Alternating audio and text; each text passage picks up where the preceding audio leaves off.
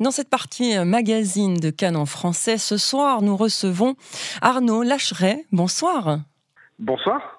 Vous êtes docteur en sciences politiques, vous enseignez à Bahreïn, dans un des pays du Golfe qui a signé récemment euh, les accords d'Abraham avec euh, l'État d'Israël. Vous publiez un livre qui sortira le 22 octobre, Femmes musulmanes, cadre, une intégration à la française aux éditions Le bord de l'eau. Alors d'abord, ma première question, elle est très simple. D'où vous est venue l'idée de rédiger cet ouvrage? Ben en fait, c'est pas mon premier ouvrage, euh, celui juste avant, ça c'est mon troisième, mais celui juste avant euh, parlait de l'intégration des femmes du Golfe et notamment des femmes saoudiennes euh, dans la dans la société. C'est-à-dire que pendant très longtemps, leur mère ne pouvait pas travailler et du jour au lendemain, grâce aux nouvelles réformes, elles se sont mises à travailler, à intégrer des postes d'encadrement dans les entreprises où c'était absolument inenvisageable qu'elles dirigent des hommes et elles l'ont fait. Et donc après ce livre, euh, je l'ai présenté en France et on m'a dit à plusieurs reprises, tu sais, ça ressemble beaucoup à ce que ma collègue euh, Fatima, à ce que mon ami Nour, etc. Euh, ont fait elles-mêmes et ça se tombe bien parce qu'elles ont à peu près le même âge, elles ont entre 30 et 40 ans. tu devrais essayer de faire la même chose. Alors je me suis dit, vous savez, moi je suis un sociologue à la base, hein, donc je vais tenter le coup. J'ai réuni un panel à peu près du même, de la même importance, du même âge, 23 femmes, cadres, de la deuxième génération d'origine nord-africaine. Et, euh, et j'ai pu euh, justement leur faire exactement le même questionnaire, pas en anglais, mais en français cette fois-ci, pour vérifier si le mécanisme d'intégration était le même. Et en fait, ils se ressemblent beaucoup. Euh, D'un côté, on parle de saoudiennes qui vivent, ou de saoudiennes, de bahreïniennes, de koweïtiennes, euh, qui vivent dans des, dans des sociétés très conservatrices, etc., etc., et qui parviennent à, à sortir du cadre pour lequel on les avait préparés. Hein. Et de l'autre, on a, euh, on a des, des, femmes dont les parents sont extrêmement pauvres, parfois illettrés, qui sont arrivés de la première génération pour avoir des, faire des travaux souvent à l'usine, etc., ou dans, des, euh, ou, euh, ou, dans le secteur agricole. Et euh, donc, et qui, en partant de rien, de familles très nombreuses, de familles très pauvres, parviennent à sortir du cadre et à prendre non pas l'ascenseur là, mais la fusée sociale, et en une seule génération à devenir manager, euh, à devenir directrice d'agence bancaire, à devenir journaliste télévisé, à devenir etc. etc. Et a priori, ça fonctionne. Et donc j'ai voulu comprendre comment elles s'en étaient sorties, parce qu'elles n'avaient absolument pas les codes euh, de l'intégration. Leurs parents ne pouvaient pas leur fournir, c'était évident, puisque par définition, euh, ils ne savaient même pas ce que c'était le bac. Enfin, eux, ils voulaient que leur fille réussisse, mais ils ne pouvaient même pas leur expliquer ce que c'était. Tu dois faire des études, ma, ma fille. Oui, mais c'est quoi des études? Euh, Et donc, comment elles ont fait? Comment elles ont fait pour s'en sortir comme ça dans un système en plus très patriarcal parce qu'autant dire que euh, la première génération de l'immigration euh, nord-africaine qui a débarqué en France venait souvent des campagnes algériennes, tunisiennes, marocaines, pas forcément les milieux les plus éduqués. Donc ils n'ont emmené euh, avec eux comme bagage culturel que euh, les aspects les plus archaïques et traditionnels des sociétés d'Afrique du Nord, qui sont un petit peu reproduits. Euh, bah, on parle du patriarcat, on parle du contrôle social des femmes, etc., etc., qui sont reproduits dans les dans les dans les grands ensembles de logements sociaux dans lesquels ils habitaient. Et forcément, ces femmes ont grandi dans cet univers-là. Et donc, comment elles ont fait? Voilà, c'était la question que j'ai essayé de, la question à laquelle j'ai essayé de répondre, et ben, j'espère que j'y suis arrivé. Alors, d'abord, avant d'arriver aux réponses que vous avez euh, obtenues, euh, comment est-ce que vous avez obtenu la collaboration justement euh, de ces femmes musulmanes et cadres pour répondre à vos questions? Ça a été facile? Elles ont été volontaires? Ça a été un petit peu compliqué? Racontez-nous un petit peu cette démarche. Alors ça a été beaucoup plus facile que ce que je pensais. En fait, euh, moi je suis un prof euh, dans des écoles, j'étais un prof dans des écoles de commerce et, euh, et donc pendant, ben voilà, quand j'ai eu, quand j'avais 30 ans, ouais, maintenant je suis un peu plus âgé, j'ai commencé et j'avais pas mal de jeunes femmes qui, qui effectivement étaient, comme on dit en France, issues de la diversité, donc des femmes plutôt arabo-musulmanes, qui étaient dans mes promotions en première année, deuxième année, troisième année post-bac. Et, euh, et puis bah, j'ai gardé des bons contacts avec elle et grâce aux réseaux sociaux, en fait, je les ai retrouvés euh, 10, 12, 14 ans après. Ouais, je sais, j'ai 44 ans, donc je suis un, peu âgé maintenant. Pas le dire. Et donc j'ai retrouvé leurs traces et je me suis et grâce aux réseaux sociaux, on s'aperçoit que qu'elles ont réussi en fait, que voilà, bah, elles venaient d'une petite banlieue lyonnaise, enfin grande banlieue lyonnaise un peu compliquée, et puis maintenant, ben, euh, beaucoup, sont, beaucoup ont pris des responsabilités professionnelles. Donc c'est d'abord par elles que je suis passé. En fait, je les ai recontactées par Facebook très bêtement. Euh, voilà, vous vous souvenez de moi? Bien sûr, je me souviens de vous, et ça vous dirait d'eux, et ça a marché. Donc on a fait deux, trois comme ça. Et ensuite, de manière un peu plus large, j'ai fait des grandes annonces. Voilà, je cherche. Euh, comme mon, mon, livre avait bien marché, j'avais une page dans le Monde, etc. Euh, j'intervenais sur euh, sur i24, donc forcément j'étais j'étais quelqu'un de très connu. Non, non, de manière un peu plus sérieuse, comme mon précédent livre avait bien marché, ça a aussi attiré des, des, des, des, femmes qui l'avaient lu qui m'ont dit je me reconnais là-dedans. Je me reconnais là-dedans et pourtant je suis jamais allé en Arabie Saoudite. Moi je suis française, j'habite à Vénissieux, euh, j'habite à j'habite à Strasbourg euh, et donc je voudrais dire quelque chose. Et donc il y en a beaucoup qui sont venus à moi directement, on m'en a recommandé aussi. Et à la fin, je me suis retrouvé avec un échantillon qui était quasiment identique euh, sociologiquement à celle de mes saoudiennes et, à celle de mes femmes du Golfe. Globalement, la moyenne d'âge est à peu près la même, 34 pour les femmes du Golfe, 37 pour les françaises. Les positions professionnelles, le niveau de diplôme est le même. Donc ce qui diffère vraiment, c'est pas la religion, puisqu'elles ont la même religion, c'est pas l'identité arabe, puisqu'elles s'en revendiquent toutes les deux, c'est le milieu social des parents. Il est évident qu'une Bahreïnienne ou une Saoudienne euh, a des parents un peu plus riches qu'une femme d'origine nord-africaine en France de la deuxième génération. Et euh, l'autre truc, évidemment, c'est le lieu. Forcément, euh, dans une banlieue française, on n'est pas à Riyad ou à Jeddah en Arabie Saoudite, c'est sûr. Effectivement, les conditions euh, de vie ne sont pas les mêmes. Pourtant, ce qui m'interpelle dans ce que vous me dites, c'est cette, cette quasi-égalité dans leurs propos. Elles parlent des mêmes choses, des mêmes difficultés. Et pourtant, celles que vous avez interviewées dans votre dernier livre sont en France, en France qui est une démocratie. Et donc, est-ce que ça veut dire que finalement, elles ont réussi à s'en sortir euh, alors qu'elles étaient finalement bloquées quelque part euh, dans leur milieu familial, leur milieu social? Comment elles ont fait C'est exactement ça. Euh, et, ce sont des choses qu'on ne peut pas dire en France quand on fait partie de la, de la, de la population majoritaire. Autrement dit, quand on est un Français dit de souche. ce sont elles les premières à critiquer énormément le milieu dont elles viennent. C'est-à-dire qu'elles disent, voilà, bah, le patriarcat, moi je l'ai vécu, il existe. le contrôle social des femmes, le fait que euh, mes parents, voilà, elles le disent, hein, mes parents, mes frères, mon entourage voulaient contrôler ma vie. Le fait qu'on ait voulu m'imposer un mari, euh, bah, je le dis, je le dis, et c'est enregistré en plus. Hein, enfin, tous les entretiens sont enregistrés. Je peux prouver tout ce que je raconte. Hein. Mhm. euh, voilà, et je, le, et je le dis complètement librement, sans aucun problème. Des choses qu'un sociologue français classique ne pourrait pas dire, sans être immédiatement taxé de des pires horreurs. C'est pour ça que mon livre est intéressant, c'est parce que je les laisse parler. Moi, je dis rien. Euh, voilà. D'ailleurs, euh, souvent on me dit, bah, disons, euh, elle parle énormément, mais oui, elle parle beaucoup parce que ce sont des choses que je ne pourrais pas dire. Donc, il y a une très forte critique du milieu d'origine qui tranche complètement avec le discours politique français d'une manière générale de ces 20 dernières années qui dit attention, la France devient un pays islamophobe et raciste. Oui, évidemment, évidemment, il y a aussi un rejet des immigrés, etc. Mais ce qu'il ne faut pas oublier, c'est que la culture d'origine est aussi une, euh, une, a une grosse responsabilité dans les difficultés d'intégration. Et ce sont les premières à le dire. Et donc, qu'ont-elles dû faire, ces femmes? Ces femmes, elles ont dû faire exactement comme les Saoudiennes ont fait, c'est négocier avec leur père, négocier avec leur mère. Écoute, papa, je vais pas aller dans ce lycée, je vais plutôt aller dans celui-là. Et là, je vais pousser, je vais aller jusqu'au bac. Écoute, papa, tu vas m'autoriser à faire des études. Écoute, papa, ben maintenant, euh, je vais te ramener un homme qui sera pas euh, exactement celui que tu me destinais. Bah, c'est un Français. C'est un Français, puis il est blanc, et puis il n'est pas musulman. Et puis vous allez devoir l'accepter. Et donc, c'est tout ces, cette manière de reculer les frontières de l'acceptable qui fait qu'à la fin, elles intègrent leurs parents. Elles intègrent leurs vieux parents qui ont 60, 70, 80 ans parfois. Et en fait, cette démarche qu'ils n'ont pas pu faire parce qu'ils n'en avaient pas les capacités culturelles, très clairement. Euh, voilà, ils étaient dans des situations sociales extrêmement difficiles. Euh, et ben, ce sont ces femmes qui ont achevé l'intégration de leurs propres parents. Voilà, et donc euh, cette histoire, elle est géniale parce que euh, euh, elles le racontent avec leurs mots elles-mêmes. Alors, ce sont des femmes qui sont qui, ont réussi, donc qui ont fait des études. Donc, c'est un, un langage qui est, qui est compréhensible par tout le monde pour le coup. et vraiment, je, je, je trouve que ce livre est très touchant pour cela.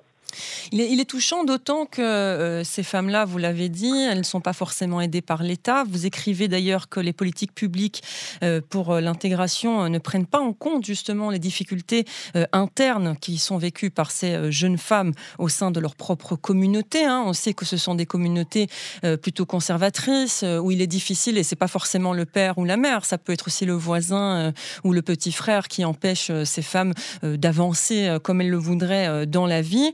Et que finalement elles arrivent tout de même à, il y a une expression en hébreu qui dit éclater le, plafond de verre, je crois que ça existe aussi en français, voilà, et, et, tout ça finalement presque toute seule, ou en tout cas avec l'aide d'amis, d'un compagnon, et pas forcément grâce à l'État.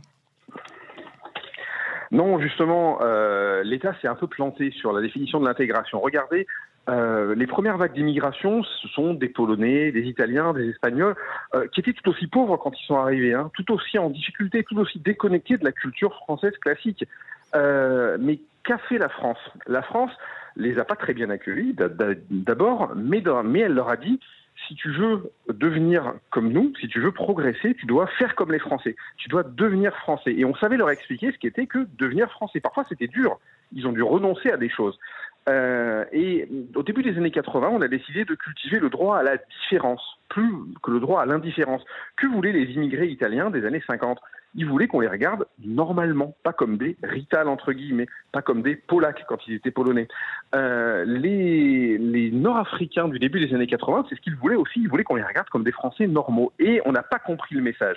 Et ça, c'est la gauche française de l'époque qui a mal compris le message. La droite n'a pas tellement mieux compris, hein, mais c'était elle qui était au pouvoir, donc autant, autant le dire. Euh, et donc ils ont cultivé le droit à la différence. Donc on a exacerbé la culture d'origine, la façon, la religion d'origine aussi, des parents. Euh, on a essayé de faire énormément de choses. Touche pas à mon pote. Autrement dit, mon pote est différent, tu dois le respecter. C'est très bien tout ça. Sauf qu'on a perdu le message qui était le message original, qui était, ben voilà, qu'est-ce que c'est qu'un Français? Qu'est-ce que tu dois devenir, toi, jeune de la deuxième génération, jeune de la troisième génération, pour t'intégrer dans cette société? Et c'est un message qu'on a un peu trop perdu. Et 40 ans après, donc en 2020 maintenant, euh, même ça, oh, oui, oui, 40 ans après, en 2020, euh, on s'aperçoit que la troisième génération se désintègre. C'est-à-dire que euh, la politique de la ville en France finance énormément les associations communautaires. C'est pas grave en soi, c'est pas c'est pas un crime. Hein. Mais regardez, quand vous allez dans un centre social en France, la première chose qu'on fait avec les femmes notamment pour les intégrer, on dit bah, vous allez faire votre plat national. Donc toi, bah, tu es algérienne, tu vas faire un couscous. Toi, tu viens du Sénégal, tu vas faire ça. Et on se on se découvre comme ça. Ben non, c'est pas vraiment ça. Alors, je vais pas leur forcer à faire de la raclette ou de la choucroute, c'est pas ça. Mais euh, partir de ce point de vue-là en, en, valorisant la culture d'origine, c'est peut-être pas la meilleure des solutions pour ensuite devoir intégrer les codes qui vont faire que l'intégration va fonctionner ou pas. Et surtout, et après, le reprocher justement d'avoir gardé euh, euh, aussi fort euh, cette culture de, leur pays d'origine. c'est effectivement cela. Alors justement, vous soulevez un point important qui est donc la culture et le fait que on leur a permis d'être différents, que c'était peut-être pas la bonne stratégie. il y a évidemment une question qui est délicate, c'est celle du port du voile. J'imagine que vous avez abordé cette question avec les femmes avec lesquelles vous êtes entretenu alors je dois préciser qu'aucune n'était voilée, parce que c'est important et que, je veux, et que je veux surtout pas parler à la place de femmes qui sont voilées. Je l'ai faite avec, avec mes femmes, entre guillemets, du précédent ouvrage, qui étaient quasiment toutes voilées pour le coup. Euh, et, euh, par la force des choses, puisqu'elles étaient dans les pays... Euh, voilà. Voilà, alors il y en avait, enfin maintenant le voile est plus obligatoire, y compris en Arabie Saoudite. Donc il y en avait qui n'étaient pas voilés, mais, mais, très peu. Voilà, on va pas se raconter de bêtises. Je crois que je vais y en avoir deux ou trois qui étaient non voilés. Euh, par contre, en France, aucune n'était voilée. Elles avaient des degrés de religiosité différents, mais aucune n'était voilée. Par contre, effectivement, là où on peut penser qu'elles seraient euh, plutôt des militantes anti-voile, etc., etc., quand on leur en parle, pas du tout. Euh, elles utilisent ce que j'ai appelé l'islam du choix, mais alors c'est exactement le contraire de, de, la manière dont ça a été dévoyé. En France, on dit euh, mon voile, mon choix. Quand on parle de choix religieux, en, notamment quand les islamistes en parlent, c'est justement pour justifier le fait qu'une femme accepte de se voiler, de se soumettre à tous les à toutes les contraintes patriarcales parce que c'est son libre choix et qu'elle le fait librement. Évidemment, c'est un choix qui est tout le temps extrêmement contraint socialement. Et là, c'est l'exact inverse qu'elle me raconte. Elle dit, moi, je suis musulmane, mais c'est un islam du choix et je choisis euh, un islam qui ne me contraint pas dans ma vie professionnelle, dans ma vie familiale, dans ma vie affective et dans ma vie amoureuse. Et justement, euh, quand elle me parle du voile, elle me dit, mais il faut justement arrêter de systématiquement stigmatiser ces femmes parce que à la fin, le chemin que nous on a fait, qui nous, qui nous fait dire que on va choisir les aspects de la religion qui sont les moins contraignants. Euh, et par exemple, il y en a qui ont hésité à porter le voile et qui ont dit non, bah, au final, je ne l'ai pas fait parce que, voilà, et qui sont capables de m'expliquer pourquoi. euh, quelqu'un qu'on va stigmatiser en permanence, à qui on va, on va interdire de faire des choses, etc., etc., se sentira renforcé dans son choix. Et derrière sera évidemment ouvert au discours qui dit la France te rejette, la France est contre toi. Et en fait, elle aura même des, bonnes justifications pour dire ça. Autrement dit, je, je, ne veux surtout pas que la France revienne sur ces lois sur le voile qui sont, somme toute, très légères, puisque le voile n'est interdit que pour les élèves mineurs de l'enseignement public, c'est quand même extrêmement limité, et pour les fonctionnaires euh, dans l'exercice de leurs fonctions. Donc euh, le reste du temps, les femmes peuvent se voiler si elles le veulent. Par contre, c'est le discours global et médiatique euh, qui décrit le voile tel qu'il est en réalité, oui, la définition, si les femmes musulmanes se voilent, c'est aussi pour matérialiser quelque chose. Mais à force de le répéter et de le répéter, l'intégration d'une femme qui hésite et qui se met à se voiler euh, ne peut pas fonctionner. Elle se sentira forcément euh, discriminée et elle aura raison. Elle se dira, si je suis discriminée, dans ce cas-là, je vais aller écouter tous ces gens, et Dieu sait qu'il y en a beaucoup, parmi les frères musulmans notamment, qui m'expliquent que la France, ce n'est pas mon pays et que je dois lutter contre cette, euh, contre cette tentative d'intégration, contre ce pays qui me rejette. Voilà. Mmh. Effectivement, elles se retrouvent, euh, ces femmes-là, bon, pas celles qui ont réussi leur intégration, mais les autres, euh, entre le marteau et l'enclume, finalement, entre leur désir de s'intégrer et ce qu'elles entendent et voient et vivent au quotidien. Et justement, vous relevez dans les conclusions que tous les entretiens que vous avez menés ont décrit un phénomène particulier, c'est qu'après chaque attentat, il y en a eu malheureusement, les femmes que vous avez interrogées ont été prises à partie, elles ont été obligées quelque part, on leur a demandé leur position, avis, etc. C'est quelque chose qui, qui, a marqué euh, vos entretiens? C'est quelque chose qui les, ont, qui les a marquées, elles? Ah, ça les a marqués, et ça les a même beaucoup marqués. C'est-à-dire qu'à un moment, euh, quand on leur parle de, euh, de, la, de, la France, de la façon dont elle le voit, elle fait oui, mais en ce moment, à cause de l'actualité, ce n'est plus pareil. Et clairement, il y a une, une limite qui est clairement établie, c'est le 11 septembre 2001. Et tout ce qui arrive après, et notamment la période récente où les attentats se sont multipliés en France sous une forme de plus en plus artisanale, autrement dit incontrôlable, vous connaissez ça très bien en Israël, mhm. euh, enfin difficile à contrôler, puisqu'en Israël vous y arrivez plus ou moins. Euh, en France, on ne sait pas encore bien le faire. Euh, mais, mais, mais, mais, voilà, donc le lendemain de chaque attentat, systématiquement, bah, comme elles sont cadres, elles voient plein de collègues, etc., on leur demande, et alors, comment tu te positionnes? Non mais voilà. Et, les choses sont extrêmement compliquées. Elles se sentent elles-mêmes euh, prises à partie. Alors elles, elles ne vont pas se radicaliser, elles ne vont pas se communautariser, mais il faut imaginer des femmes qui ne sont pas cadres, qui sont juste en dessous, vous voyez, qui ont eu le bac ou qui ont un tout petit peu plus, et à qui on demande la même chose. Vous imaginez bien qu'elles seront beaucoup plus sensibles au discours des gens qui, après cela, après ce genre de réflexion, vont leur dire, mais tu vois, tu vois, les Français ne nous aiment pas, puisqu'ils te prennent à partie à chaque fois. Et ça, c'est exactement ce que les islamistes cherchent. C'est pas moi qui le dis, c'est Gilles Kepel. Les terroristes, en produisant des attentats en Occident, cherchent à faire se décoller la minorité musulmane euh, bien installée et bien intégrée et la faire rejeter la société qui les a accueillis ou qui a accueilli leurs parents ou leurs grands-parents. Et c'est exactement ce qui se passe. C'est d'ailleurs pour ça qu'il n'y a pas que des attentats en France. Quand il y a un attentat en Suède, par exemple, euh, on ne va pas accuser la colonisation ou le, racisme des Suédois. Quand il y en a en Angleterre, c'est encore pire. Euh, on on peut pas les accuser de tout ça. Autant la France, oui, on a une puissance coloniale, on a plein de choses à se reprocher. On, aime, beaucoup faire ça en France. Euh, mais, dans les autres pays européens, le but des radicaux, le but des islamistes est de faire en sorte de créer une atmosphère de guerre civile en suscitant un rejet des musulmans et en faisant en sorte que les musulmans se sentent, se, sentent de plus en plus euh, acculés à devoir choisir entre ceux qui vont égorger euh, des gens et ceux qui euh, et ceux qui disent l'islam c'est pas bien, c'est à cause de l'islam, c'est à cause de la religion. Ils se retrouvent dans une situation intenable. Et ces femmes, elles ne font que m'expliquer. Alors justement parce qu'elles sont plus éduquées, etc. que d'autres, elles peuvent trouver, elles peuvent mettre des mots là-dessus. et c'est ça qui est formidable, c'est que euh, ce n'est pas une élite intellectuelle, je ne devrais pas dire ça, mais ce sont des, cadres intermédiaires, voire cadres supérieurs, profession intellectuelle, euh, qui sont capables de m'expliquer ça, qui sont capables de m'expliquer, mais oui, moi je le vis comme ça, mais imaginez, imaginez si j'avais pas ce bagage, ce rejet, ce serait extrêmement compliqué. Là aussi, il y a une manière de parler de l'islam après les attentats qui est extrêmement compliquée. D'un autre côté, on ne peut pas en vouloir non plus aux Français moyens de se dire mince, euh, on a des attentats islamistes tous les mois en France, euh, il y a un problème. Oui, il y a un problème. C'est exactement ce que souhaitent les, les djihadistes. Alors j'en retiendrai quand même une chose, c'est que vous restez optimiste après avoir mené euh, cette enquête auprès euh, des 23 femmes musulmanes et cadres, puisqu'elles ont réussi leur intégration et elles ont réussi à arriver là où elles voulaient arriver malgré tous toutes les difficultés, malgré euh, euh, le racisme, malgré les regards parfois euh, embêtants, et puis parfois aussi malgré leur famille et, leurs proches. c'est aussi ce que vous retenez, j'imagine. Alors, ce que je retiens, c'est que ça a fonctionné. Ça a fonctionné jusqu'à maintenant. Et que là, on arrive à une génération, ben, celle qui a entre 20 et 25 ans, entre 20 et 30 ans aujourd'hui, qui est une génération pour l'interrogation, puisque c'est une génération qui est sous le feu des réseaux sociaux, et les réseaux sociaux, on sait ce que ça peut, euh, ce que ça peut impliquer, notamment pour des jeunes qui peuvent se sentir un peu en décalage avec la société dans laquelle ils vivent. Euh, par contre, cette génération, elle fait des études. Elle en fait plus que la deuxième génération, donc on a vraiment, on, est sur le fil du rasoir. Donc soit ils réussissent à s'intégrer correctement et ils évitent de se faire happer par les sirènes de ceux qui voudraient les détacher, soit ils n'y arrivent pas.